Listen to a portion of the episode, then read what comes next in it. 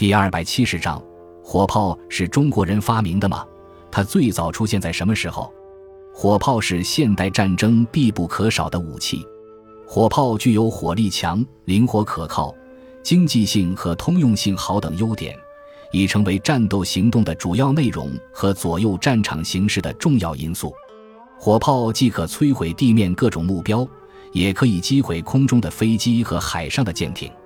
因此，作为提供进攻和防御能力的基本手段，火炮在常规兵器中占有稳固的地位。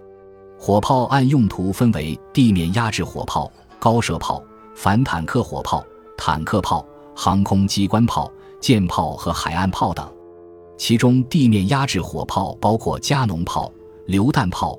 加农榴弹炮和迫击炮，现代火炮已经发展到非常完善的地步，但最初的火炮却是一种投石机。火炮的炮字最初也是石字旁，它利用杠杆原理，用几十人甚至上百人拉动，将石头抛出去，以做攻城和杀伤敌人之用。唐代发明火药后，北宋时期出现了一种教突火枪的装置，它是一种竹子做的管状火器。内安子巢，战时点燃火药，喷火烧敌，能够起到震撼敌人的作用。这种火器的出现，对近代火炮的产生具有十分重要的意义。后来，在突火枪的基础上，产生了金属管状火器火铳，并逐步发展成为青铜火炮。目前世界上发现的最早的青铜炮，是宁夏回族自治区武威出土的西夏时期的火炮，该炮口径为一百毫米。使用铁弹丸这一发现，使铁弹丸使用的历史提前了近一个世纪。十三世纪初，中国的造炮技术经阿拉伯传到欧洲，并在欧洲得到了长足的发展。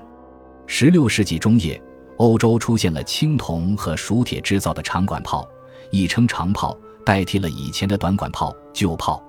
十六世纪末，出现了将子弹或金属碎片装在铁桶内制成的霰弹。用于杀伤人马。一八四六年，意大利制成了后装线膛炮，命中精度和发射速度都有明显提高。火药和火炮最早都是由中国人发明的，但却没有得到很好的继承和发展。相反，这些武器在传入西方后，不断获得改进和进步。等到第一次鸦片战争爆发，西方列强用坚船利炮轰开中国大门的时候。很多人才开始意识到自己落后了。